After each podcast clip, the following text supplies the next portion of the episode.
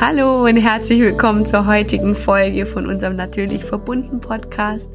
Der Podcast für Frauen, die Ja zu sich selbst sagen wollen. Ich bin Julia. Und ich bin Amelie. Und wir haben heute mit Dr. Anke Ballmann über Seelenprügel, so heißt ihr Buch, also über psychische Gewalt gesprochen. Es ist eine wunderschöne Folge mit einem sehr tollen Gespräch, wenn auch ein sehr ernstes Thema. Ja, und wir durften die Frau Ballmann tatsächlich persönlich kennenlernen. Die war vor kurzem bei uns in Stockach äh, und hat einen Vortrag gemacht. Und da waren wir und der war einfach richtig, richtig gut. Den muss eigentlich die ganze Welt hören.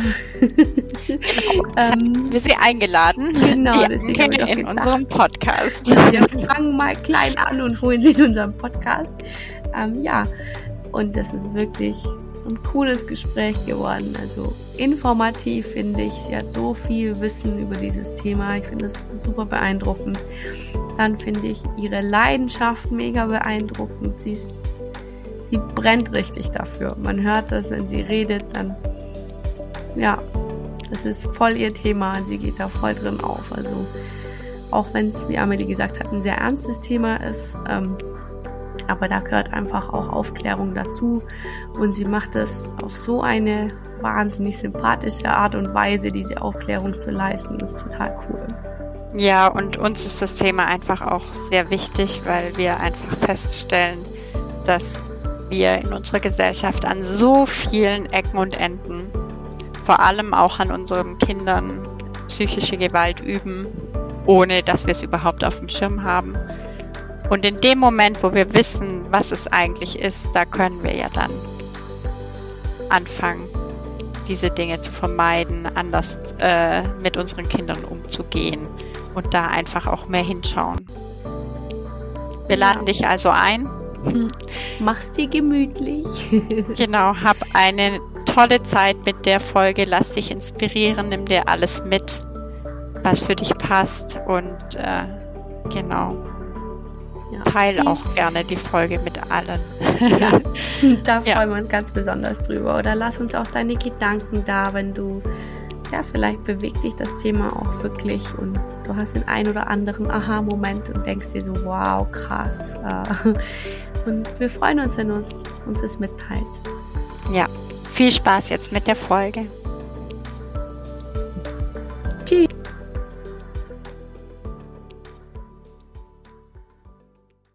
Hallo, schön, dass du heute eingeschaltet hast. Wir sprechen heute mit Dr. Anke Ballmann. Sie ist Erziehungswissenschaftlerin, Pädagogin und Psychologin und sie leistet einen riesengroßen Beitrag zur Aufklärung, was auch psychische Gewalt mit unseren Kindern macht, ähm, vorwiegend in Kindertagesstätten und Kindergärten. Und wir möchten einfach mit ihr heute eintauchen in dieses Thema, weil es uns sehr am Herzen liegt. Hallo Anke und schön, dass du bei uns bist. Hallo. Hallo, guten Morgen. Ich freue mich sehr dabei zu sein. Danke für die Einladung. Ja, wunderbar. Lass uns doch gleich einsteigen. Und äh, wir möchten einfach von dir wissen, wie war denn so dein Weg bis hierhin? Wo, ähm, weiß nicht, wo, wo gab es vielleicht auch Weggabelungen, äh, die prägnant sind auf deinem Weg? La Nimm uns einfach ein bisschen mit, woher du kommst und wo du heute bist. Okay, dann fange ich mal, dass ich ganz am Anfang anfange, fange so ein bisschen am Anfang an. Ähm, ich komme ursprünglich aus einem kleinen Dorf im Odenwald und war da auch in einem Kindergarten. Und als ich im Kindergarten war, gab es Kinderkrippen noch nicht und die Kinder wurden erst ab drei Jahren aufgenommen. Und da meine Großmutter aber gute Verbindungen hatte, wie es in einem kleinen Dorf oft so ist, und meine Mutter auch arbeiten musste, ähm, haben sie es geschafft, mich damit ein bisschen über zwei Jahre schon hinzubringen. Das erinnere ich natürlich nicht mehr, aber es wird mir immer wieder erzählt, dass es ganz schrecklich für mich war, weil ich nicht in den Kindergarten wollte und dort praktisch ein Jahr lang wollte ich nicht hin, habe furchtbar geweint und bei jeder Familienfeier wird dann auch erzählt von wegen, ja, und da hast du so geweint, bis du Fieber gekriegt hast und dann haben wir alle Tricks verwendet, um dich hinzubringen, aber sobald du den Kindergarten erkannt hast, ähm, hast du praktisch wieder gezetert. Ich glaube, dass das ein ganz wichtiger Grund ist, warum ich mich jetzt so mit Kita beschäftige. Mhm. Ich bin später sehr gern in den Kindergarten gegangen, wollte gar, also wollte eigentlich gar nicht mehr weg, fand es ganz toll, aber das erste Jahr muss ganz schlimm für mich gewesen sein. Ja. Wenn wir jetzt von psychischer Gewalt reden, könnte man sagen, das war einfach eine Traumatisierung. Wenn da im Prinzip ein Kind die ganze Zeit sein muss, das da nicht sein will und weint. Ich erinnere mich auch nicht mehr daran, dass ich geweint habe und getröstet wurde, aber Mhm. das ist völlig normal, dass man sich an dieses Alter nicht erinnert. Ne? Das ist infantile Amnesie. Die meisten Kinder erinnern nichts vom vierten Lebensjahr. Mhm. Ähm, das muss, ne, hat mit Traumatisierung übrigens nichts zu tun. Ganz wichtig Ja. für die Hörer und Hörerinnen jetzt. Das ist völlig normal. Ähm, dann hatte ich eine, finde ich, eine recht spannende Grundschulzeit. Ich bin total gern in die Schule gegangen.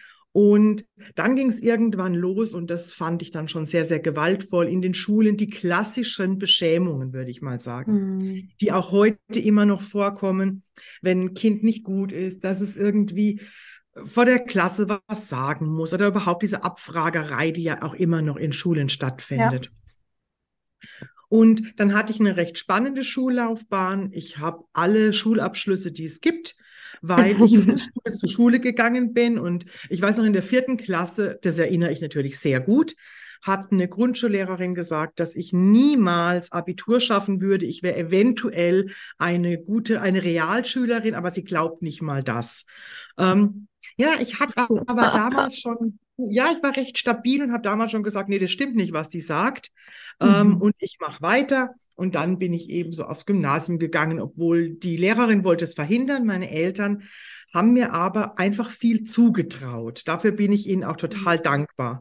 Die Ja. haben mich definitiv nicht in Watte gepackt, ähm, was ich auch, finde ich, eine Form von psychischer Gewalt übrigens, Kinder in Watte zu packen Ja. und nichts, dass sie sich praktisch nicht erleben dürfen. Mhm. Ähm, das wird oft nicht so gesehen bei psychischer Gewalt. Ne? Da reden wir oft so von, ähm, ja, von, von Beschämungen. Aber dass es auch die Variante gibt, dass man jemandem zu wenig zutraut, ist auch eine Form. Da kommen wir Mhm. sicher nachher nochmal drauf. Ja. genau. Das Ähm, ist bestimmt Genau, ein dann gehe ich mal Thema. weiter und dann habe ich eben mehrere Schulen durchgestanden und hatte trotzdem viel Spaß an der Schule. Habe Abitur gemacht, bin dann nach München, habe dort Pädagogik, Psychologie, Soziologie studiert, vorher noch katholische Theologie und Germanistik, aber nicht abgeschlossen. Die Mhm. anderen Schulen habe ich abgeschlossen, habe dann, und jetzt wird es spannend wahrscheinlich, in einem Kindergarten gearbeitet Mhm. ein paar Jahre und habe dann angefangen mit Weiterbildungen, sämtliche Fortbildungen, die man so macht in dieser Branche, das ganze Supervisionszeug, was halt alle machen. Ja. Ich bin auch nichts anderes gemacht. Und als ich im Kindergarten gearbeitet habe, habe ich dort schon Gewalt gesehen an Kindern. Und auch ich habe selber Kinder angebrüllt und habe sie vor die Tür gesetzt. Und solche Sachen habe ich gemacht. Es ist jetzt ungefähr ja 30 Jahre her. Würde mir jetzt nicht mehr passieren, weil ich jetzt einfach auch mehr weiß und natürlich auch reflektiert habe und dadurch auch Haltung verändert habe. Also es Mhm. geht. Und dann bin ich, war ich, bin ich in die ganze Fortbildungsbranche rein, habe Kinder auch, ich mache so die ganze Diagnostik mit Kindern. Das war ein Schwerpunkt in meinem Studium. Und die Intelligenzdiagnostik und alles, was da so dazugehört. Und in, durch die Fortbildungen, die ich gemacht habe, war ich sehr, sehr viel in Kitas. Dann ging es los mit Kitas Coaching und da ist mir aufgefallen, dass, dass es Kindern oft nicht gut geht in Kitas. Mhm. Und am Anfang dachte ich, das ist vielleicht, weil ich sehr, sehr, sehr feinfühlig bin, vielleicht so ein bisschen HSP und, und mir fällt es einfach auf. Ähm, und es ist gar nicht so schlimm. Damit habe ich wahrscheinlich selber eine ganz, ganz viele Jahre das Thema von mir ferngehalten. Ähm, und dann ging es aber los, dass ich mich mit anderen unter, unterhalten habe und gesagt habe, das und das fällt mir auf, ich finde es ganz schlimm, was da passiert und so weiter. Habe ich angefangen zu recherchieren. Und dann war klar, nee, es weiß jeder. Ähm, und es ist auch für Ja. ganz, ganz viele schlimm, was in Kitas passiert. Und dann war das so ein Prozess von, ich würde mal sagen, zehn Jahre hat es gedauert. Und dann habe ich irgendwann gesagt, es kann nicht sein, dass es jeder weiß und keiner was sagt. Und es wird total totgeschwiegen. Das ist das super Tabu. Ähm, jeder denkt, Kitas Orte der Glückseligkeit und das sind sie definitiv nicht. Mhm. Ähm, dann habe ich entschieden, ein Buch zu schreiben mit diesem sehr provokativen Titel Seelenprügel. Und da geht es eben um psychische Gewalt. Und dann bin ich heute noch sehr dankbar, hat sich der Kösel Verlag, die wollten das Buch verlegen. Ähm, es gab andere Verlage, die haben gesagt, nicht mit diesem Titel. Und dann habe ich gesagt, ja, aber es gibt dieses Buch nur mit diesem Titel, weil genau darum geht's. Ich werde das nicht weichwaschen. Ähm, ja. Das wird die ganze Zeit weich gewaschen und es wird ja auch jetzt noch ganz, ganz oft das Thema Gewalt nicht in den Mund genommen und von pädagogischem Fehlverhalten gesprochen. Und ich finde, pädagogisches Fehlverhalten, es ist natürlich, Gewalt ist pädagogisches Fehlverhalten, nur ich bin eine ich mag klare Worte und ich finde, man darf das auch benennen und es ist Gewalt, was passiert. Und es ist keine Ausnahme, sondern ich glaube, dass in den meisten Kitas jeden Tag Kindern psychische Gewalt angetan wird. Und jetzt mache ich mal Pause, ja. vielleicht habt ihr jetzt Fragen. Also ja, ich habe so gleich als ersten Impuls jetzt dazu gehabt. Ähm, kurz sammeln. Ja, also wieso das Wort Gewalt bei uns das Angst macht oder weil wir tatsächlich psychische Gewalt nicht gleichsetzen mit körperlicher Gewalt. Also weil man bei Gewalt automatisch dann denkt, äh, es geht, darf man oder will man das deswegen nicht verwenden und sagt dann eben pädagogisches Fehlverhalten, weil wir noch nicht so weit sind, das gleichzusetzen mit körperlicher Gewalt. Ich denke, das hat mehrere Gründe. Erstens geht schon mal los, wie definiert man denn Gewalt? Wo beginnt die? Und ich denke auch, Gewalt ist ein sehr hartes Wort. Pädagogisches Fehlverhalten ist weicher. Und ich glaube, es hat auch den Grund, man möchte Eltern nicht verunsichern, man möchte Pädagogen nicht verunsichern. Und man kreiert jetzt um das Thema herum, das beobachte ich jetzt auch seit ein paar Jahren, gibt es so, ja, nenne ich so eine, so eine Gruppe, die organisiert das so, so, so, so Wattebällchen drumherum. Von wegen, da müssen wir ja hier schauen und da schauen. Wir brauchen andere, also die ganzen Gründe, warum es eben auftaucht. Und die Frage war aber von wegen Gewalt. Ich glaube, es sind eben die Gründe. A, muss man definieren, was bedeutet denn Gewalt? Dann ist es ein hartes Wort und dann denken viele, wie du sagst, bei körperlich, äh, bei Gewalt oft noch an körperliche Gewalt. Mittlerweile wissen wir aber, also wie mit wir meine ich jetzt, ist wissenschaftlich ganz klar geklärt, dass psychische Gewalt die identischen Folgen hat wie körperliche Gewalt ähm, und wie sexualisierte Gewalt. Ich meine, Körper, das hängt ja oft auch zusammen. Nur wenn ich, wenn ich jemandem körperliche Gewalt oder sexualisierte Gewalt antue, ist automatisch psychische Gewalt ja. inbegriffen. Ich kann aber jemanden, ohne dass ich ihn auch nur berühre, psychische mhm. Gewalt antun und im Gehirn kommt es im Prinzip, passiert genau das Gleiche wie bei körperlicher Gewalt. Und das, glaube ich, ist noch, unterschätzen wir total. Würdest ähm, du uns da mal mitnehmen in die Ausmaße? Also was heißt es? Ähm, eben, das sind ja manchmal richtig banale Sachen schon, in Anführungszeichen. Das sind manchmal total banale banal. Sachen. Und da, also es ist schon, also es zählt im Prinzip für mich, ich definiere so, Gewalt beginnt für mich da, wo Macht missbraucht wird. Und ich mache das gleich mal ein bisschen, um ein bisschen zu entspannen, bevor es dann dramatisch wird.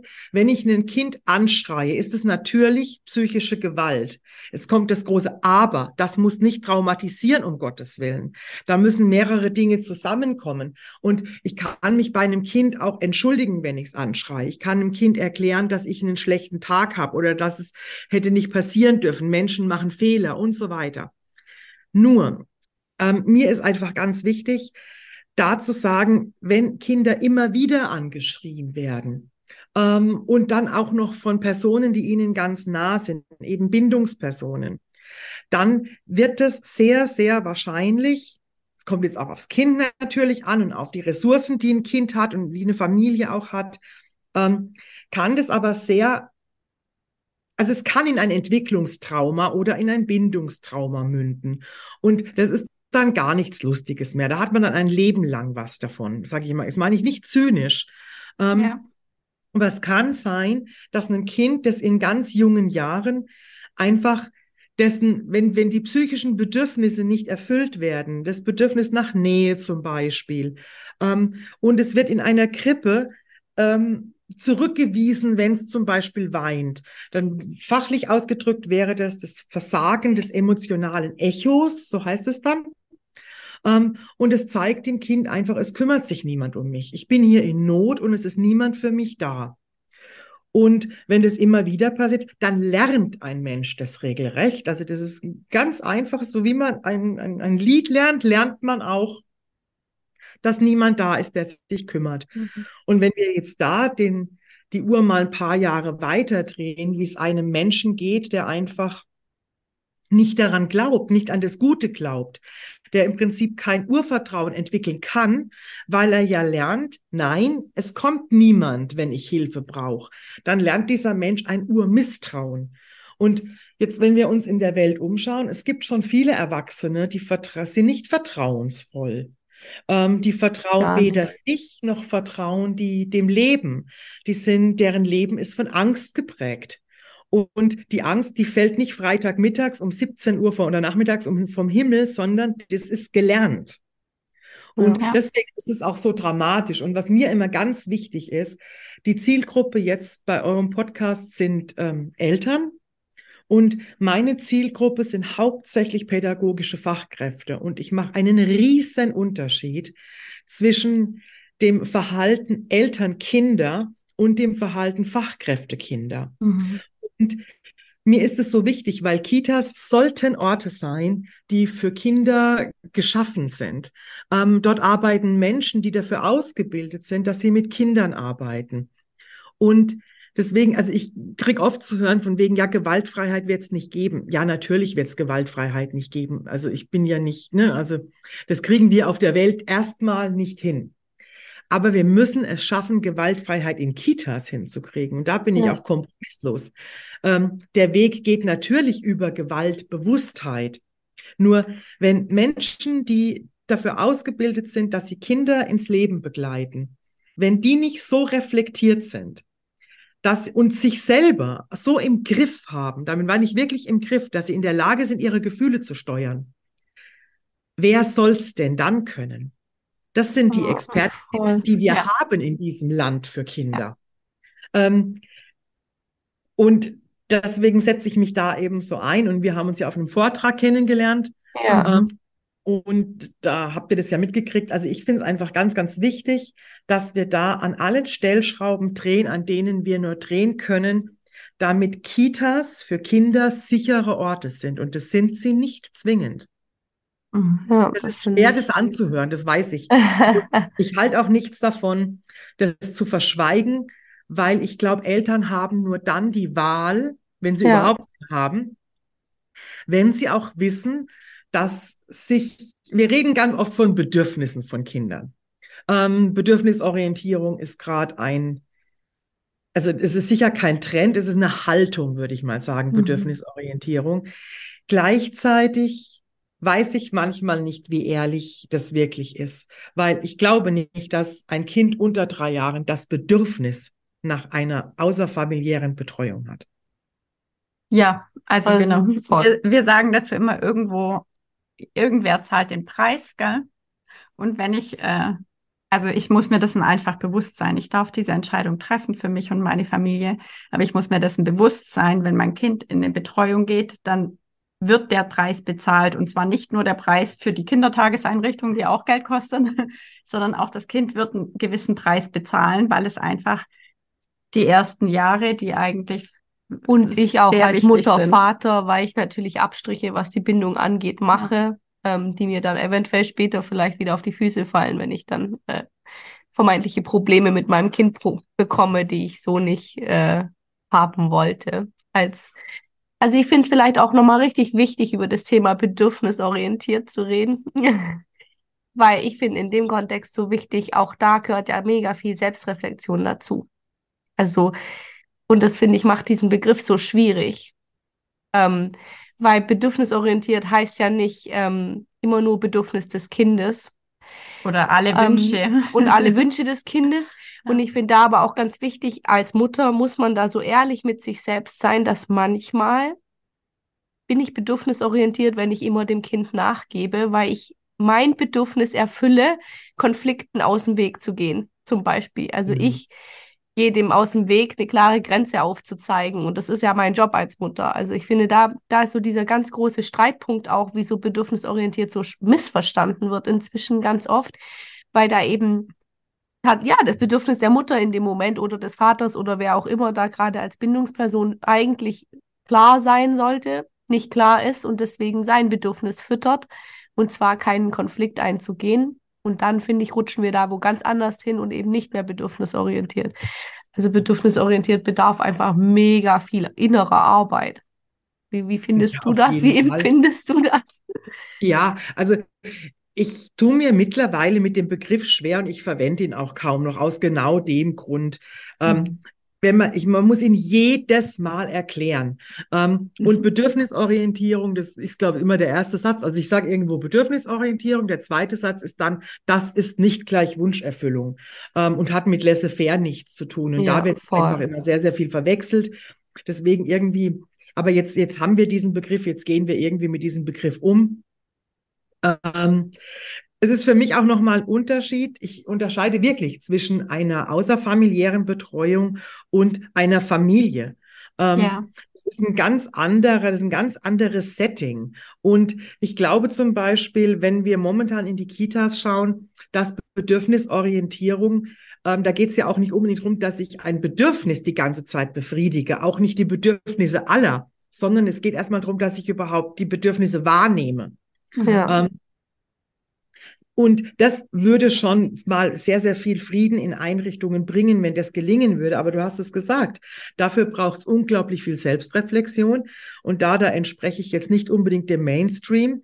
Ähm, ich glaube nicht, dass sowohl Eltern als auch Fachkräfte in Kitas, ähm, ich glaube nicht, dass alle Bedürfnisse gleich viel Gewicht haben. Wir müssen einfach mal sehen, dass Kinder haben sich nicht, also wenn wir jetzt von der ganzen spirituellen Szene mal absehen, haben sich, ähm, Eltern haben sich für Kinder entschieden. Und ich glaube, dass dieses Leben von wegen so, ich habe ein Kind und jetzt geht's genauso weiter und es ist, pla ich plane, was weiß ich, ein Jahr zu Hause zu bleiben und dann mache ich das und dann mache ich das. Das läuft doch anders. Es läuft, das Leben mit Kindern läuft doch jeden Tag anders, als man es geplant hat. Okay, ähm, und, ja. Ja, total. Können wir aber nur unterschreiben. Ja, und ich glaube halt einfach, dass es nicht funktionieren wird. Ähm, dass man sich überlegt, von wegen, wie machen wir das genau und wann machen wir das? Und dann hat die Kita mal geschlossen oder die Kinder sind krank oder man ist selber nicht so gut drauf. Und die Kinder, die Bedürfnisse variieren ja auch manchmal innerhalb von Minuten oder nicht Sekunden zu sagen. Und das ist zu Hause und in der Kita. Und ich glaube, beim, auch momentan beim Personalschlüssel und so weiter, den wir in vielen Kitas ist der nicht so optimal. Ähm, da geht es erstmal in meinen Augen nicht um bedürfnisorientierte Pädagogik. Wir müssen erstmal schauen, dass wir es schaffen, dass in Kitas Menschen arbeiten, die sich selber so regulieren können, dass sie Kinder eben nicht anbrüllen. Und das mag schon sein, dass die Bedürfnisse von den Fachkräften, natürlich sind die auch wichtig. Ich will das nicht irgendwie, ähm, will die nicht weniger wert sein lassen. Gleichzeitig geht es in einer Kita in erster Linie mal um die Bedürfnisse der Kinder. Und ich finde es ganz, ganz gefährlich, wenn wir da die, wenn Bedürfnisorientierung in diese in so eine Richtung führt, von wegen, ja, ich muss natürlich erst schauen, dass es mir gut geht, dass ich dann mit Kindern arbeiten kann, dass ich die Kraft habe, dass ich die Nerven habe, dass ich, Achtung, vielleicht sogar die, die Freude an der Arbeit habe. Das wäre mir ganz wichtig in der Kita. Aber dafür hat man ja theoretisch, sorry, die, die Freizeit als wenn ich das als Arbeit wähle, Danke. dann ist ja, ja, eigentlich, also ich finde aber, ja. das ist ja in jedem Beruf, in Anführungszeichen, für den ich mich entschieden habe, Ja. Sollte das, das doch eigentlich gegeben sein, dass ich nach mir selber gucke, dass ich meinen Beruf dann entsprechend ausführen kann. Ja, Wäre so meine Erwartungshaltung. Genauso. Ja, sehe ich ganz genauso. Und mir ist es manchmal wirklich zu der, dieser im sozialen Bereich, das ist gar nicht mal nur auf Kitas beschränkt. Mir ist es manchmal ein bisschen zu sozial, ähm, und ein bisschen zu geschützt alles, wo ich mir denke, äh, nee, das ist ein Beruf. Wie du sagst, da hat man sich dafür entschieden, dafür kriegt man Geld. Und zwar, ähm, es gibt ja auch momentan so diesen Trend, ja, ich kann nicht jeden Tag 100 Prozent geben. Ja, das mag sein. Aber wenn man jeden Tag nur 50 gibt, dann muss man halt auch mal überlegen, ist es noch der richtige Bereich für mich? Oh, ja. Wenn ich mir sonntags, also ich kriege das so in erst erster Hand mit, es ist es wird momentan nur noch gejammert und überlegt, was alles nicht geht. Und man schaut gar nicht mehr, was wäre denn eventuell noch machbar? Wie kann man denn gut mit Kindern arbeiten? Und ich koche es jetzt mal ganz runter und sage, freundlich mit Kindern umgehen. Mir fehlt manchmal die, die, die Basis von, von, von Freundlichkeit. Oh, und ja. das finde ich schon problematisch. Und wie gesagt, ich finde, dass Eltern wissen müssen, dass sie, ich, ich habe überhaupt gar nichts gegen Krippen und gegen Kitas. Ich will nur, dass das gute Einrichtungen sind.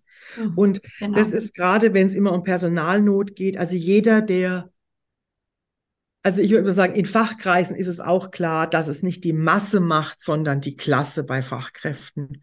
Und ich sage immer, wir haben das Problem mit Personalmangel. Unser größeres Problem ist aber mangelhaftes Personal. Ja. Und die Kombination ist natürlich grau grausam. Mhm. Und ich war schon so oft in Kitas, da war kein Personalmangel. Und mhm. da war trotzdem, wurde wirklich nicht liebevoll mit den Kindern umgegangen. Es kam vor kurzem kam eine Sendung von Günter Wallraff, mhm. das Wallraff deckt auf. Und da war, da wurden drei verschiedene Kitas gezeigt, wo einfach wirklich Missstände waren. Und in keiner dieser Kitas war Personalmangel. Zumindest so nicht traurig. in diesen. Ja. Genau, das ist traurig. Ja. Und woran ja. liegt das? Warum stehen wir als Menschen da? Ich weiß nicht, ob du mir da eine Antwort hast, aber. Also, also können wir das auch auf dieses Seelenprügel-Thema zurückführen, ein Stück weit? Ich denke ja. Ich glaube, dass wir momentan, also das ist, ist es meine Wahrnehmung. Ich überlege gerade, eigentlich gar nicht mal so, aber ich, krieg schon, oder ich denke oft drüber nach, wenn man so durch, durch sozialen Medien, glaube ich, ist ein großes Thema, mhm. ähm, wo sich Menschen auch gegenseitig so aufpushen, was alles eben, wie, wie, wie es zu sein hat und was es ideal ist und wo Menschen sich vergleichen. Und ähm, es ist so, es geht so in so eine, in so eine egozentrische Welt hinein. Jeder guckt nur noch so, ein Klassiker dafür. Jetzt habe ich zwei Mütter vor mir sitzen, relativ junge Mütter. Ihr wisst genau, was Me-Time bedeutet. Und ich denke mir manchmal Vorsicht mit diesem Me-Time. Mhm. Und Vorsicht auch mit so Sachen wie ähm, Work-Life-Balance. Das ist alles, das trennt doch viel mehr, als dass es, ähm, als, als dass es uns zusammenführt oder da, dass wir gemeinschaftlich denken. Und ich glaube halt einfach, in dem Moment, wo man sich für Kinder entscheidet, wird Me-Time wenig und You-Time ganz viel. Und ich in denke, den ersten ist, Jahren sowieso, ja. Ja, aber es ist doch auch eine Entscheidung. Ja. Und Voll, es hat doch jede Entscheidung auch Konsequenzen. Mhm. Ja. Und also ich habe zwei erwachsene Stiefsöhne, die Entscheidung habe ich nicht getroffen. ähm, und dennoch ist einfach mit jungen Kindern ist es ein anderes Leben. Und da, ich glaube schon, dass man sich dann ein Stück weit zurücknehmen muss, weil die Kinder nicht im Mittelpunkt stehen im Sinne von, die Kinder dürfen alles, sondern einfach, weil man sich um Kinder kümmert. Und in einer Kita, das ist ja auch ein Arbeitsplatz. Ähm, also für die Fachkräfte ist es ja der Arbeitsplatz. Und da denke ich mir, also diese, je nachdem, Teilzeit oder Vollzeit, diese Zeit, in der ich mit den Kindern arbeite, da geht es nicht um Me-Time. Da geht es nicht drum, dass ich mich jetzt schütze, weil es laut ist oder weil ich, was weiß ich, weil ich einen schlechten Tag hatte. Das ist für mich auch eine Form von Professionalität, dass ich da hinkomme. Ja. Und jetzt sind wir wieder beim Thema Seelenprügel. Ähm, für mich ist es einfach auch unabdingbar für Profis, dass sie reflektieren, dass sie sich diese Prozesse antun, auch wenn die eventuell manchmal schmerzhaft sind. Und ich glaube, man müsste in den Ausbildungen müssten im Prinzip die Reflexionsprozesse müssten von Anfang an schon mal mit dabei sein, was sie immer noch nicht sind. Dann mhm. haben wir in ganz vielen Berufen gibt es sowas wie Eignungstests. Und das wäre ein ganz großer Wunsch von mir, dass man das im Kita-Bereich auch einführt. Man kann zum Beispiel mit wirklich, das sind sehr, sehr gute psychologische Tests, da kann man schauen, von wegen, wie ist denn zum Beispiel die Stresstoleranz? Also wie geht jemand mit Stress um? Und es geht ja nicht darum, dass jemand nicht mit Kindern arbeiten darf, wenn er mit Stress nicht gut umgehen kann, aber dann muss er lernen, wie er mit Stress umgeht. Mhm. Und auch das kann man machen. Ja. Ich fände das ganz wichtig, dass sowas in den, dass sowas berufsbegleitend auch immer wieder stattfindet. Mhm. Dass Teams ähm, da Weiterbildungen machen, Fortbildungen machen, dass überhaupt mal auch klar wird, was richtet denn psychische Gewalt an. Deswegen sind wir drei jetzt heute hier, ne? Ja. Um zu sagen, dass es eben, es ist nicht egal, ob ein Kind im Stuhlkreis blamiert wird ähm, oder mit anderen Kindern verglichen wird. Das ist Alltag in Kitas. Dass zum Beispiel ein Kind, nehmen wir mal ein Vorschulkind, das einnässt. Da ist es ganz, ganz oft der Fall, dass damit eben nicht sensibel umgegangen wird, sondern dass das Kind von wegen, so kannst du nicht in die Schule gehen und schau mal und du bist ja schon so groß und überhaupt. Oder es werden dann, was weiß ich, vierjährige Kinder, die, denen wird damit gedroht, wenn du dich aufführst wie ein Baby, dann musst du wieder in die Krippe. Ähm, das ist für ein vierjähriges Kind ganz, ganz schlimm. Die wollen ja um Gottes Willen kein Baby sein. Das ist ja die totale Disqualifizierung. ähm, und, oder wenn Kinder verglichen werden, die irgendwas noch nicht können, oder sie werden verglichen ähm, von wegen der, was weiß ich, der Max kann viel besser ausschneiden als du. Und, oder, oder sie werden, was, was passiert noch ganz oft? Ja, dass Kinder zum Beispiel in so einem klassischen Morgenkreis, ähm, wenn die vom Wochenende erzählen, das gibt es ganz oft, und dann gibt es einfach Menschen, die wollen nicht erzählen. Ne? Egal in welchem Alter. Es gibt auch Erwachsene, die reden nicht gern vor einer Gruppe. Ja, und ich war immer so eine, ja. Mein Kind auch. auch. Ja, ja, aber für die Kinder ist es einfach dann schlimm, wenn die reden müssen, wenn da 20 im Kreis sitzen oder mehr und dann kommen so Sprüche, wir warten, wir warten immer noch. Das setzt die Kinder unter Druck und die Wahrscheinlichkeit, dass es sich trauen, die geht doch gegen Null. Also die ziehen sich doch immer mehr zurück. Ja, und da muss ich mich nicht wundern, wenn sie in der Schule dann auch nichts mehr sagen wollen und so weiter. Also genau. das, ja, der Rattenschwanz ist, ist ja, ja ewig. Aber wieso? Genau. Also ich meine, keine Ahnung, ich denke immer, ein Mensch, der irgendwie mit Kindern arbeitet und ein Gefühl ja eigentlich haben sollte, der spürt doch, dass das Kind sich doch mega unwohl fühlt. Mhm. Toller Punkt. Und wieso, ähm, also was löst es aus, dass dann eben ich, für mich ist es immer, ich stelle mir das wie diesen Daumen vor, der dann eben von oben kommt und immer mehr Druck, mehr Druck, mehr Druck, bis es irgendwo hin muss. Also, ja. aber wieso machen wir das? Wieso das machen ja Gott sei Dank nicht wir, das, und deswegen ja. machen ja nicht alle um Himmels Willen. Das machen in erster Linie, also gibt es auch mehrere Kategorien, würde ich sagen. Es gibt Menschen, die machen es aus reiner Gedankenlosigkeit heraus. Da würde es helfen, wenn Aufklärung stattfinden würde. Das ist das, warum wir jetzt reden. Das ist das, warum ich Bücher schreibe. Aufklärung habe ich mir ganz groß auf die Fahnen geschrieben. Ähm, dann gibt es, sind die Ausnahmen, würde ich sagen, Menschen, die einfach psychisch so krank sind, dass sie es nicht merken. Und da würde auch Aufklärung nicht helfen, was da helfen würde. Und die haben wir aber auch in den Kitas. Die geben einfach ihre eigenen Erfahrungen weiter geben die aber weiter, weil sie eben nicht reflektiert haben, weil sie nicht wissen, was es ihnen selber angetan hat. Und da gibt es ja auch diese ganzen transgenerationalen Traumata, die weitergegeben werden. Ja. Da kommen wir aber eben nur über Reflexion raus. Und die kann eben nicht, ist vielleicht nicht immer angenehm. Ähm, bei bei den Selbsttraumatisierten hilft Aufklärung wenig, weil da muss man übers Gefühl gehen. Ne? Da geht's über Reflexion, über Erleben und so weiter. Ähm, und dann gibt's Menschen, die, die sind für mich dann einfach auch Menschen, die haben in der Kita nichts verloren, die weigern sich auch zu reflektieren. Ähm, und das ist dann so die Kategorie, hat mir auch nicht geschadet. Ähm, hm. Wo kommen wir denn dahin, wenn wir jetzt die ganze Zeit, jetzt mal wieder beim Thema, auf die Bedürfnisse der Kinder und dann geht's im Kindergarten, sind dann so Sprüche wie, ja, wenn die erstmal in die Schule kommen und dann müssen die das auch können und machen und so weiter. Und das ist so die Kategorie, die glauben immer noch, dass Menschen stark werden, wenn sie Druck erfahren. Mhm, ja. Genau, ist genau andersrum. Es werden Menschen nicht stark, wenn sie Druck erfahren, da werden sie irgendwann zerbrechen. Ne? Das mhm. wissen wir. Wenn was ganz hart ist, zerbricht es bei einer Erschütterung. Und wir hätten ja ganz gern resiliente Menschen. Ähm, und die, die, die kann man auch nicht machen. Ne? Also Resilienz was, was natürlich gelernt wird, aber dazu brauchen wir eben Menschen, die äh, im Prinzip biegsam sind wie ein Bambus. Bambus ist so die Resilienzpflanze. Weil ein Bambus, egal was kommt, der steht halt wieder auf. Der hält auch starke Winde aus. Eine Eiche nicht.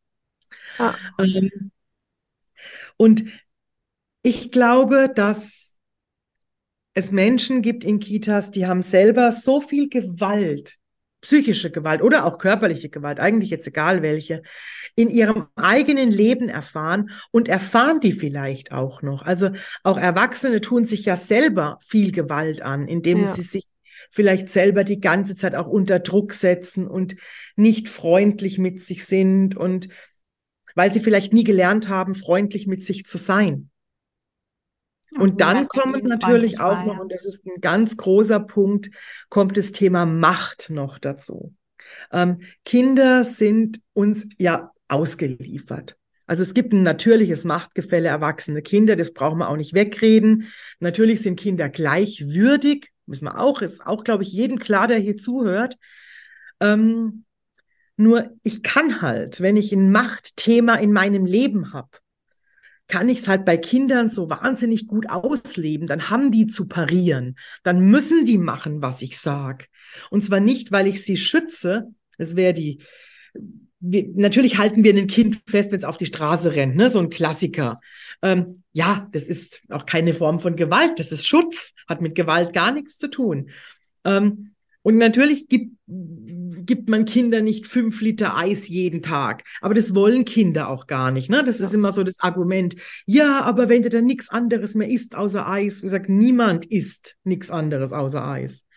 Ähm, und da sind wir auch wieder bei diesem Vertrauen. Das sind natürlich Menschen, die ihre Macht, die Kinder unterdrücken die haben halt eine, eine Machtthematik, die nicht reflektiert ist.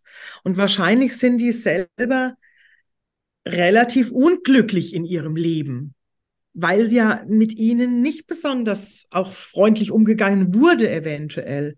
Und dann gibt's die Variante, wenn man dann Menschen fragt, von wegen, warum arbeiten sie mit Kindern? Und da werde ich immer ganz vorsichtig, wenn dann jemand sagt, ja, die geben mir so viel zurück ja, die, wenn ich komme, dann strahlen die und dann, die freuen sich so, wenn ich komme. Ja, hoffentlich freuen die sich. ähm, wenn das nur so ein, so ein Solitärargument ist, sage ich jetzt mal, denke ich mir so, wow, musst du echt mit jemand arbeiten? Weil, also, ist es, wir freuen uns, glaube ich, alle, wenn sich Menschen freuen, wenn wir kommen. Und natürlich auch bei Kindern. Nur wenn das Hauptargument das ist, da bekomme ich die Zuneigung, Klammer auf, die ich sonst vielleicht nirgends bekomme, Klammer ja. zu, dann werde ich schon hellhörig. Mhm. Weil das ist für mich auch so eine Form von Ausübung von Macht. Ja, total. Ja. Ja, total vielschichtig, gell? Also, ähm, wie du auch vorhin nochmal gesagt hattest, also das, das fand ich jetzt, dieses Thema mit, äh, ich ich hole mir die Liebe von einem Kind, weil ich sonst nirgends bekomme. Und dann hattest du vorhin noch gesagt, ich pack das Kind in Watte. Also das sind ja Dinge, die so gar nicht in unserer Gesellschaft ähm, breit gefächert als Gewalt gesehen werden, oder? Also, aber ja. Aber also, kannst du mal kurz darauf eingehen, was das mit dem Kind macht tatsächlich? Ja. Also, also ich denke erstens, also dieses, ich hole mir die Liebe von einem Kind, das hat, also, also sexualisierte Gewalt ist jedem klar, was mhm. es bedeutet. Ähm, für mich ist das aber eine Form von emotionaler Gewalt. Ne? Ich benutze ein Kind für meine eigenen, eventuell narzisstischen Bedürfnisse. Ja. Und das ist natürlich für das Kind eine große Belastung, weil die Kinder merken ja auch, was sie dann praktisch, was von ihnen erwartet wird, was sie geben. Ne? Dieses, also ich muss lieb zu der sein, damit die mich mag. Wahlweise die Kinder lernen dann eventuell ganz früh, wenn ich besonders lieb zu ihr bin, ähm, dann bekomme ich das und das und das. Das können schon so Kinder so ab vier, fünf können sie das auf jeden Fall ähm, registrieren sie es ganz bewusst, ne? wie man sowas auch einfädeln kann. Ähm, und dann gibt's Kinder, die passen sich dann einfach total an. Also die nennen es wirklich, die assimilieren. Jeder, der Raumschiff Enterprise kennt, kennt die Borgs. Ähm, also die geben ihre eigene Identität auf, um zu um sich anzupassen. Aber eine Anpassung nicht im Sinne von, ich integriere mich in ein soziales Gefüge, sondern nochmal, ich gebe mich selber auf. Und das finde ich wahnsinnig gefährlich. Mhm. Da gibt es ja auch diesen Begriff People Pleaser mittlerweile, mhm. ähm, wo einfach Menschen alles tun, um gemocht zu werden. Und das lernen Kinder ganz, ganz früh schon.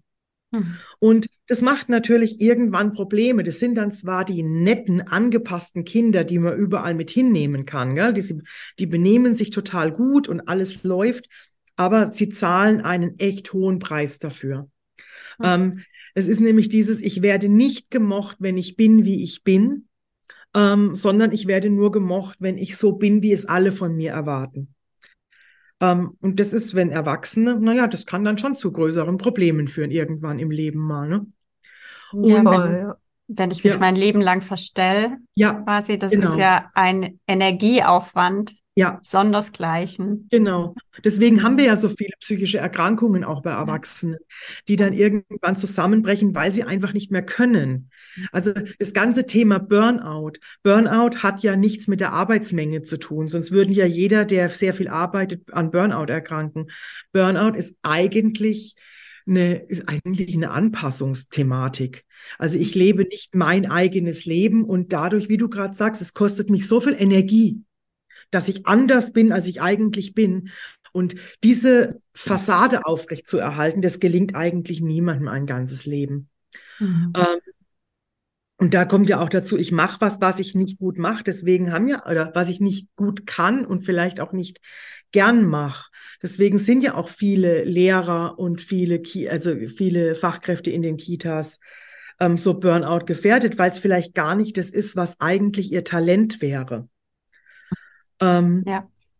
Und das Thema in Watte packen, das ist auch, also für mich ist es auch eine Form von psychischer Gewalt, wenn ich einem Kind nichts zutraue und nichts zumute. Mhm. Also man da, es geht überhaupt nicht darum, dass man Kinder aktiv frustriert. Das Leben ist frustrierend genug. Also ja. Kinder wollen die ganze Zeit, die wollen ja was können die ganze Zeit. Ne? Wenn ein Kind, was weiß ich, das will Fahrradfahren lernen, was auch immer, und dann wird es erstmal ganz lange gar nicht gelingen. Das muss ja. man dann so oft machen, bis es irgendwann gelingt. Und das ist ganz, ganz viel Frust, den man da aushalten muss. Und das ist gut. Das ist ja. dieses guter Frust. Und was Kinder da jetzt brauchen, die brauchen ja jetzt niemand, der sagt, ja, habe ich dir ja gleich gesagt, dass es nichts wird. Nein, jetzt brauchen sie jemanden, der sagt, boah, gell, das ist echt hart, aber du schaffst es, du schaffst es, ich helfe mhm. dir. Komm, wir, wir üben weiter, ich bin dabei, ich halte dich fest und was auch immer. Ähm, und da gibt es schon auch Eltern und auch Fachkräfte, die Kindern diesen praktisch diesen Frust abnehmen wollen, indem sie ganz, ganz viel für die Kinder machen. Das geht auch in den Kitas los. Es dauert halt relativ lang, wenn ich zwei Jahre alt bin und ich versuche mich anzuziehen.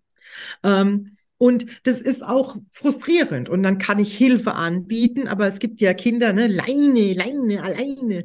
Das ist ja das ja. Alter, auch alleine. Und dann, wenn nicht mal in der Kita die Zeit dafür ist, dass ein Kind sich dann eben alleine an, auszieht, ist, was auch immer man macht in dem Alter alles. Wo denn dann und wann sollen es denn die Kinder lernen? Ähm, und das ist eine Form von Frust, die so wichtig ist, da weil die Kinder irgendwann haben sie ja dann Erfolgserlebnisse. Mhm. Und dieses Erfolgserlebnis nach dem Frust, das brauchen wir alle ganz, ganz dringend. Mhm. Das ist einer dieser sieben Resilienzpfeiler. Und das brauchen wir auch als Erwachsene immer wieder. Und Kinder müssen ganz, ganz wichtig lernen. Da ist was, das kann ich nicht. Wenn ich ganz lang übe, kann ich es dann. Ja. Und dann gibt es manche Sachen, die kann ich gar nicht. Die werde ich auch vielleicht nicht lernen, kann mich noch so bemühen. Und andere Sachen kann ich besser. Und das führt zu einer realistischen, realistischen Selbsteinschätzung. Es ist zum Beispiel auch ein Wahnsinn, dass momentan gibt es auch so eine, eine, Strömung, ist es nicht, aber so ein, gibt viele Menschen, die Kinder wollen, die gehen in den Wettbewerb. Das machen Kinder spätestens im Vorschul, also in den letzten Kindergartenjahren, vergleichen die sich miteinander und das brauchen die, um zu lernen, um sich selbst einschätzen zu lernen. Und da ist die Aufgabe der Erwachsenen dann eben auch zu sagen, okay, es, jeder kann halt was anderes gut. Und wenn die Wettrennen und, man, dann ist halt ein Kind nicht Erster, naja, dann ist es halt im Wettrennen nicht Erster. Dafür kannst du was, was ich schönere Perlenketten fädeln. Und da geht's einfach auch drum, ähm, weil was, ich finde es auch eine Form von psychischer Gewalt, wenn ich einem Kind einrede, und zwar von allen Seiten, dass alles, was es ist, alles ist wunderbar. Da kommen dann Fünfjährige, die machen irgendwie einen Strich auf ein Blatt und dann sagen, ah, so, so ein schönes Bild, gell? Wo ich mir denke, nee, es ist ein Fünfjähriger, der einen Strich auf dem Blatt gemalt hat. Das ist kein schönes Bild. Ähm, und da, glaube ich, braucht man auch also da rennen wir manchmal auch in so ein anderes Extrem, ne? Dieses alles ist wunderbar und du kannst machen, was du willst. Das hat ja nichts mit ich liebe dich zu tun. Natürlich mhm. liebt man ein Kind, also Eltern meistens. Ihr lieben ihr Kind, wie es ist. Müssen aber dennoch können sie auch ehrlich zu ihrem Kind sein, weil ich glaube sonst, wenn Kinder so gar nicht lernen, sich einzuschätzen, dann wird es irgendwann auch problematisch. Das sind dann auch, ist dann auch, ich meine, das ist ge ge gebastelter Narzissmus. Ein Narzisst hm. ist ja nichts anderes, der von sich restlos überzeugt ist. Hm. Und es hat mit einem gesunden Selbstvertrauen und Selbstbewusstsein gar nichts mehr zu tun. Das ist einfach die totale Verblendung. Ja. Ja, ja. weit weg von Realität, gell? Einfach. Ja, und auch von Mitmenschlichkeit. Ne? Wenn ich mhm. davon überzeugt bin, dass nur ich ganz wunderbar bin, ähm, dann bin ich ja auch ganz schnell an dem Punkt, wo ich denke, aber die anderen sind nicht so toll wie ich. Und in so einer Gesellschaft wollen wir doch auch nicht leben. Wir wollen doch mhm. gern in einer Gesellschaft leben, wo jeder sagt, ja, ich bin, wie ich bin und es ist in Ordnung, wie ich bin. Mit dem, was, also dieses Ich bin okay, du bist okay, das wäre doch eine schöne Form von Gesellschaft. Ich glaube, wenn wir da hinkommen, dann ist richtig cool. Aber ich glaube, dazu gehört eben ganz wichtig, dass ich mich selber annehmen kann, so wie ich bin, in all meinen Facetten, eben auch mit den nicht so tollen Seiten, die wir einfach alle tragen. Ne? Also, wie du jetzt auch sagst, ist, klar, können ist nochmal was anderes. Jeder kann nicht alles können. Aber es sind ja einfach auch manchmal bestimmte Dinge, die wir halt an uns selbst nicht annehmen können oder wenn wir dann halt ehrlich sein müssen und sagen, okay, vielleicht bin ich eben nicht so stressresilient, wenn es um Kinder geht, dann kann ich jetzt sagen, ist okay, ähm, gehe ich damit um, lebe ich damit. In meinem Rahmen, keine Ahnung, haue ich halt nicht nach einem Jahr das nächste Kind raus, weil ich sage, ähm, ich bin da ähm, einfach, ich für mich, ich rede jetzt da ganz klar von mir, ähm, mir war das immer sehr bewusst, dass ich nicht zu eng Kinder haben kann, weil ich dem nicht gewachsen bin. Also da kommen Seiten in mir raus, die ich so nicht möchte, also weil ich dann in eine Überforderung gehe. Dann darf ich mich natürlich mit meinem Thema auseinandersetzen. Das ist das nächste. Aber ich zum Beispiel wäre die schlechteste Kita-Angestellte ever, glaube ich, obwohl ich nicht schlecht mit Kindern kann aber ich wäre überfordert mit der Masse an Kindern. Also das wäre definitiv was. Aber ich kann mir das auch schon lang sehr gut eingestehen, sagen wir mal so. Aber ich denke, das ja, ist eben das, was da wichtig ist, ist da ehrlich zu. Und das heißt aber nicht, dass ich deswegen in einem anderen Beruf nicht gut bin. Aber genau das ist ich glaube, wir tendieren oft dazu, uns das eben nicht ehrlich zuzugestehen, wo wir halt einfach vielleicht nicht so gut sind und was uns eben ja. nicht so liegt. Und ja. eben nicht nur dieses, ja, kann ich halt nicht, sondern wirklich dieses tiefgreifende, sich da zu reflektieren und auch zu sagen, ja, es ist auch okay, dass ich das nicht kann. Und erst wenn ich da hinkomme, glaube ich, in diesen Zustand, dieses, ich fühle mich gut so, wie ich bin in mir, dann kann ich auch dich annehmen, so wie du bist. Also es ja. ist ja auch gerade beim Narzissten klar, der fühlt sich natürlich übertoll, aber ich glaube auch, wenn man da tiefer kratzen würde, dann ja, fühlt er sich nämlich nicht so toll. Und Nein. deswegen muss er andere Menschen so runterziehen und fertig machen. Ja. Ja, also ich denke, wenn wir Menschen dahin kommen, dass wir uns alle gut in uns selbst fühlen, dann, hm. dann, dann habe ich gar kein Bedürfnis, dass es dir schlecht geht. Egal, ob du ein Kind bist oder ein erwachsener Mensch, ja. Das glaube ich auch. Und da kommen wir aber hin. Ich meine, wie du gerade sagst, wenn du merkst, du hast ein Kind und das, das, das, da, da kommst du an Punkte, da willst du eigentlich gar nicht hin, dann ist es ja, ich meine, wie, dann kriegst du wahrscheinlich noch nicht noch vier weitere Kinder, weil mehr Kinder, also die Idee von wegen, das wird dann einfacher. Ich weiß nicht, wer jemals auf die Idee gekommen ist, aber die ist es ein Denkfehler. Ähm, also ich habe es noch nirgends bestätigt gesehen, im Gegenteil. Nein, also natürlich nicht. Ähm, aber das ist dann für, für dich im Prinzip eine bewusste Entscheidung. Und wenn du sagst, von wegen, du könntest äh, nicht in einer Kita arbeiten, ja, wunderbar. Aber genau das ist doch die Erkenntnis, die wir brauchen. Dass man sagt, von wegen, warum bin ich denn hier auf dieser Erde? Was kann genau, ich denn ja. gut?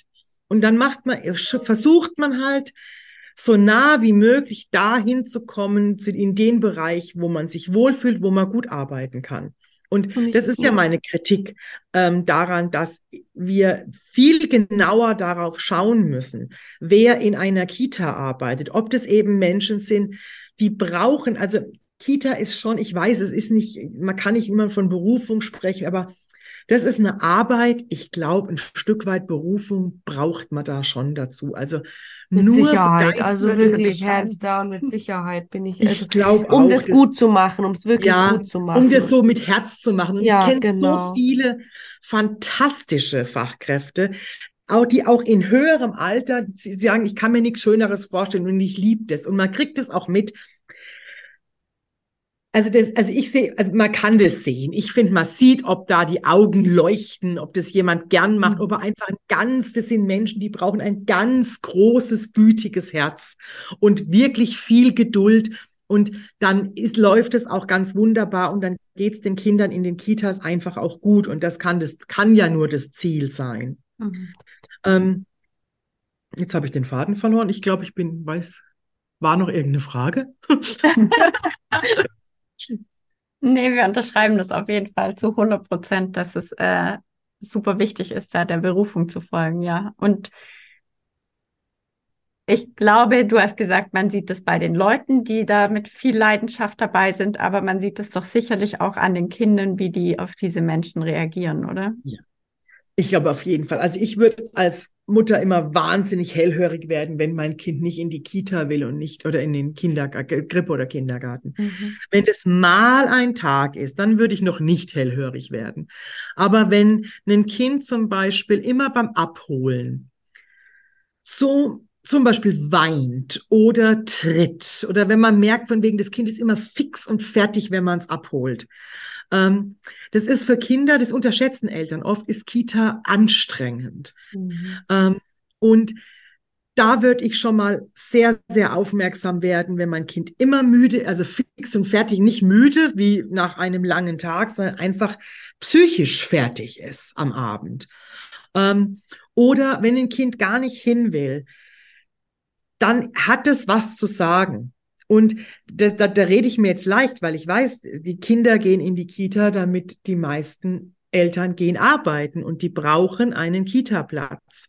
Und deshalb ist es umso wichtiger, dass es in den Kitas nett zugeht.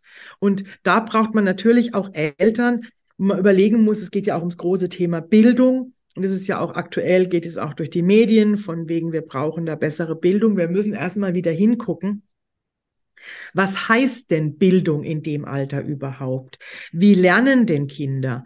Und wir, das, da, das sind wir noch nicht. Wir sind momentan noch an dem Punkt, dass wir es schaffen müssen, dass es Kindern in Kitas erstmal gut geht. Weil das, was an, an Bildungsarbeit geleistet werden soll, das läuft nicht über Programme und Unterricht, sondern es läuft in erster Linie, ist es Persönlichkeitsbildung in den ersten paar Jahren. Und deshalb ist es mir ja so wichtig, dass einfach Menschen, die gern arbeiten, in Kitas arbeiten. Und man sieht es an den Kindern natürlich, die, die haben ja einfach Bindungsbeziehungen zu den Fachkräften. Und da würde ich auch, weil, weil jetzt hier die Zielgruppe hauptsächlich Eltern sind, ich würde schon schauen, auch wie lange geht denn ein Kind in die Kita? Und wie viel Personalwechsel findet denn während dieser Zeit statt? Also ein Kind, das acht bis zehn Stunden in eine Kita geht, nehmen wir mal die Krippe jetzt für die ganz kleinen, äh, ganz jungen Kinder. Da ist ja mindestens ein, einmal Personalwechsel. Das ist schon schwer für die Kinder. Und da muss man auch unvorstellbar, ja. Bitte? Ja, ist für mich unvorstellbar tatsächlich. Ein Kind acht bis zehn Stunden in der Krippe. Ja, wow. Ja, das gibt's aber schon oft. Ähm, und das ist, ja, ich war neulich, habe hab ich Seminare gehabt, das war im, ähm, im, in, im ehemaligen Osten des Landes. Ähm, und da ist halt, es ist halt völlig normal, mhm. dass da Kinder zehn Stunden, und ich rede von ganz jungen Kindern, von ab einem Jahr spätestens. Ähm, und da wird's jetzt dann schon spannend da ist dann die Frage, die Zeit allein. lassen wir mal die nettesten Menschen dort arbeiten und die freundlichsten und die gewaltfreisten. Aber es ist schon arg viel Zeit für so ein ganz junges Kind. Hm. Und auch da gibt es jetzt zum Beispiel relativ viele ganz gute wissenschaftliche Erkenntnisse, dass unter zwei Jahren haben die Kinder noch mal ganz andere Bedürfnisse. Und also wenn ich irgendwie den, den Wunderknopf hätte, ich glaube, ich würde dafür sorgen, dass niemand sein Kind in eine Kita geben muss, der nicht wirklich will. Dass man das finanziell so hinkriegen müsste, dass man sagt, okay, ihr habt Elternzeit für zwei bis drei Jahre und es wird dann auch dementsprechend finanziert, so dass das auch nicht aus finanziellen Gründen, ich sage jetzt mal was ganz Böses, Kinder abgeschoben werden müssen. Hm. Und dann hätten wir wahrscheinlich auch den Personalmangel nicht, weil in, ich habe viele Eltern in der Beratung und ich erlebe das, also die Eltern, die zu mir kommen, die wollen eigentlich ihre Kinder gar nicht in Krippen tun. Die suchen irgendwie nach Möglichkeiten, wie sie ihre Kinder die ersten zwei oder drei Jahre zu Hause haben. Und manchmal geht's aus finanziellen Gründen nicht. Und da finde ich, das finde ich bitter. Hm, ja, total. Also ja, richtig. Äh, ich denke aber auch der Rattenschwanz, äh, keine Ahnung, auch für das System, der ist ja noch gar nicht überschaubar. Nee, oder? da würden ja nicht mehr also. Arbeitskräfte fehlen. Das ist halt ein großes Thema. Und ich tue mir halt immer schwer, wo ich sage, wollen wir echt die Kinder opfern? Ja. Ähm, und das ist für mich, ist es manchmal schon ein Opfern. Gerade wenn, ich habe so einen, so einen Klassiker vor mir, das ist eine Mutter, die hat ihr Kind jetzt dann nicht mehr in der Krippe, aber die war bei mir. Und die hatte, es war finanziell, ging es dann irgendwie mit, mit Eltern und mit einem, mit einem ganz kleinen Job, den sie noch nebenbei macht, ähm, hat sie es irgendwie hingekriegt, aber es ist total schwierig gewesen. Und die hatte die größte Sorge, dass ihr Kind den Anschluss verliert, wenn es nicht in eine Krippe geht. Also da brauchen wir auch noch Aufklärung, ähm, dass dieses von wegen, wenn ein Kind nicht in die Krippe geht, dann, also ich sage es mal ganz ganz platt, dann verblödet zu Hause und dann hat es im Kindergarten, ähm, wird es dann schon schwieriger. Und äh, nein, also definitiv nein. Und das kann sein, dass ein Kind sich in der Krippe, dass es schon so gelernt hat, sich so anzupassen, dass es natürlich dann im Kindergarten einen leichteren Start hat, aber das hat einen Start. Der Preis ist hoch, ähm, den ein Kind zahlt. Ich rede hier von Anpassung, ich rede nicht von Lernen. Mhm. Und das ist was anderes. Ähm, und also nein, ich denke, und auch so dieses Kinder brauchen Kinder, äh, ja, irgendwann schon, aber mit einem Jahr und mit zwei Jahren brauchen Kinder Menschen, die sich um das Kind kümmern. Und es müssen doch keine Kinder sein. Und auch dieses, ja, es muss doch mit anderen Kindern spielen. Ja, aber auch nicht mit ein oder zwei Jahren. Da braucht es jemand, der mit ihm spielt. Und das kann egal, also kann auch Mutter, Vater, größeres Geschwisterkind, egal braucht definitiv, brauchen Kinder in den ersten drei Jahren keine Gruppe Gleichaltriger. Ja, das ich sage auch nicht, dass das schadet, aber Aussage, sie brauchen das ja. nicht. Mhm, ja. Von der Entwicklung, von also Menschheitsentwicklung her. Ja. Die Gruppen sind einfach auch, vielleicht brauchen wir auch Alternativen zu Kitas. Vielleicht brauchen wir vielleicht viel mehr noch privat organisierte Menschen, wo ich vielleicht vier, das wäre so meine Vorstellung, wie man auch mit dem Fachkräftemangel umgehen können. Man hätte kleinere Gruppen. Ich habe gestern erst drüber gesprochen. Stellt euch mal vor, es sind so vier, fünf Mütter, die verstehen sich gut und an jedem Tag ist irgendwie alle Kinder kennen alle Mütter und kennen alle Kinder und dann werden die Kinder, dann ist halt immer mal, alle Kinder sind bei Mutter A, dann alle bei Mutter B und so weiter. Und dann ist es eine Entlastung und gleichzeitig wäre es auch eine Form von Kinderbetreuung. Mhm. Ja, das wäre ja. total schön, wenn wir das schaffen, weil es eben auch gerade als Mutter ist es natürlich, also ich denke, das ist schon auch ein Aspekt, den man nicht ganz unter den Tisch fallen lassen darf. Ich glaube, da kommen eben auch diese Worte wie Me-Time und äh, sonstiges her, weil du einfach als Mutter eine Wahnsinnsbelastung hast, die heute dadurch, dass wir viel zerfetzter sind, wir sind viel getrennter von unseren Urfamilien, sage ich mal, ähm, wir sind alleine ganz oft. Und das darf man einfach nicht vergessen, wenn der Partner dann den ganzen Tag arbeitet und du mit dem Kind dann alleine bist, du brauchst irgendwann mal Me-Time und das ist zwar richtig akut. Also das sind wirklich so Dinge, ähm, ich sage mal, hört vielleicht, ich bin gerade noch krank, ich hatte das jetzt zwei Tage krank mit Kind. Wow, alleine ist eine richtig krasse Herausforderung. Ähm, Deswegen wäre es doch noch wichtiger. Bei mir, ich sag mal jetzt in meinem Fall, absehbar ist, weil ich mir ein gutes Netzwerk aufgebaut habe. Aber deswegen finde ich, darf man die Me-Time nicht ganz so, ähm, die ist schon echt wichtig und wir brauchen den Raum dafür. Und deswegen finde ich, was du sagst, so wahnsinnig schön. Und da sollten wir wieder hinkommen in dieses Gruppengefüge. Also viel mehr wieder zu unserer Natur zurück, ähm, zu diesem Clan-Leben, das wir ja mal waren. Also es war ja nie so gedacht, dass eine Mutter ein Kind aufzieht, ne? Sondern da waren genau. ja immer viele ähm, zwei, drei Personen. Ja, zwei, ja, drei. Also, genau, da gibt es ein ganz fantastisches Buch von der Nora Imlau, das heißt In ja. guten Händen. Mhm. Und die ist, sagt genau das, und ich glaube, ah, da stimme ich ja auch vollkommen zu.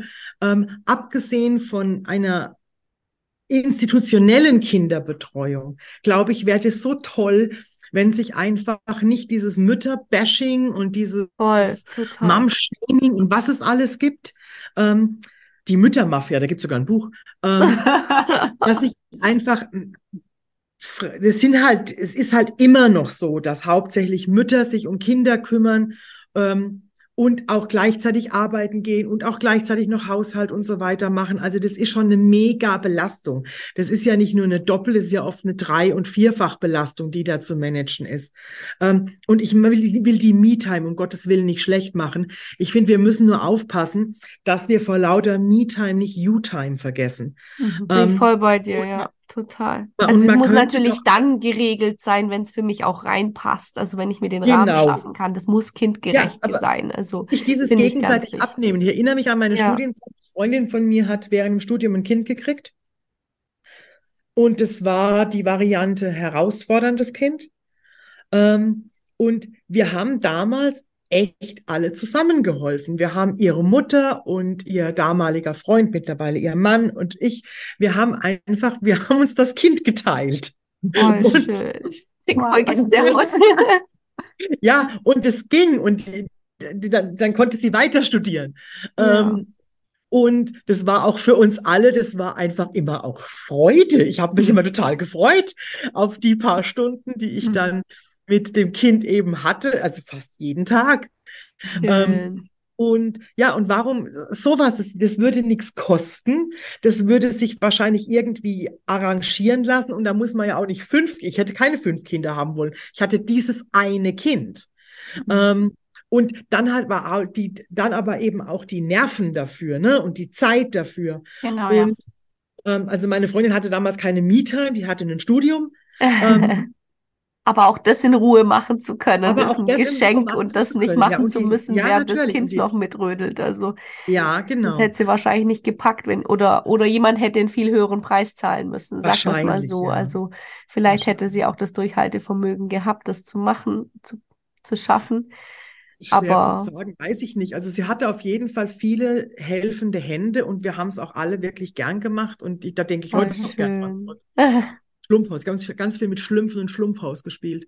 ähm, und ähm, da denke ich, vielleicht muss man da wirklich noch, wie du sagst, so ein bisschen mehr den Clan schaffen, halt, wenn die, wenn die Kernfamilie nicht da wohnt, dass man sich einfach mit ein, eine Kernfamilie, eine Freundesfamilie schafft und ja. da sich gegenseitig auch hilft oder auch, auch so sage ich denke mir oft, ähm, ich wohne mittlerweile auf dem Land, ich habe lange in München gelebt und wenn wir einkaufen fahren, wir fahren halt unsere direkten Nachbarn, die sind ein bisschen älter, die fragen wir einfach immer, ob wir was mitbringen können. Da ist doch egal, wenn man sowieso einkaufen fährt, kann man doch dann noch eine Tasche voll mitbringen.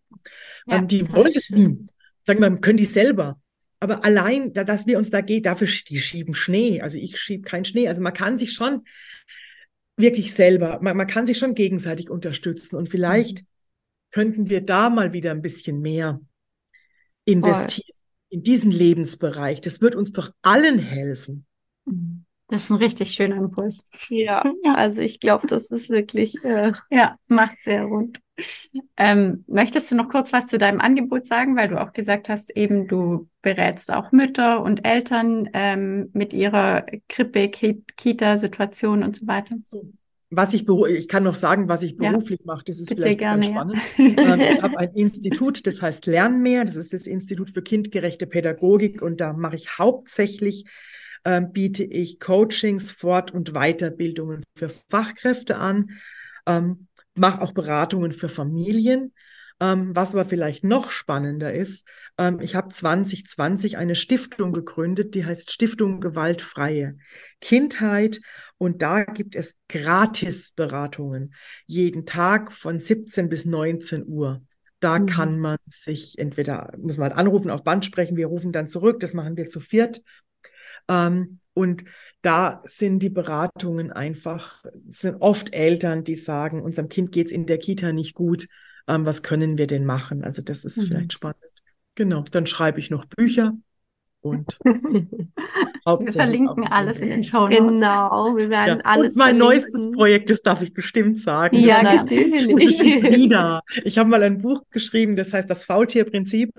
Da unterhalte ich mich mit einem imaginären Faultier. Das ist, also da geht es einfach um Entschleunigung auch und da geht es eben auch darum, von wegen, was muss man dem Kind zumuten und was auch nicht, ne? Also Krippe und so weiter. Mhm. Und dieses imaginäre Faultier habe ich jetzt zum Leben erweckt und das hat einen ganz jungen Instagram-Kanal. ähm, das heißt faultier.frieda und das macht mir total Spaß. Wir werden das alles verlinken und wir wollen auch noch mal ganz kurz, weil wir das so unterstützenswert finden, deine Stiftung. Also wer da spenden möchte, wir werden auch da einen Link verknüpfen, dass ihr euch da einfach, ja, die Arbeit von der Anke ist so wertvoll und das muss einfach unterstützt werden auf, ja, allen auf allen Ebenen. Und wer da wirklich geben will und kann, der darf da ja, ja gerade jetzt in der Weihnachtszeit vielleicht. Genau. Wenn ihr noch nicht wisst. Wenn ihr noch nicht wisst, wohin Weihnachten. Ja. Genau, da gibt es gerade Probleme mit PayPal. Also wenn es irgendwie möglich ist, aufs Konto überweisen. PayPal also, zickt das auch weg. Ja. Cool. Sehr schön. Ja, Anke, eine Frage noch zum Schluss. Ähm, ja. Welcher Wert trägt dich durchs Leben? Ist Güte ein Wert, dann glaube ich Güte. Mhm. Ja, das ist schön. Ja. ja. ja, sehr schön, ja. Vielen, vielen Dank. Ja, danke für deine Arbeit. Danke, dass du uns deine Zeit geschenkt hast. Das hat sehr, uns sehr wirklich gern. sehr viel bedeutet. Ja. Und ja, wir finden es richtig, richtig toll, was du machst. Ja. Dankeschön. Gute ja. Besserung. Ja, danke schön. War schön mit euch. Hat mir Spaß gemacht. danke. Von Herzen danke. Dankeschön. Tschüss. Tschüss. Tschüss.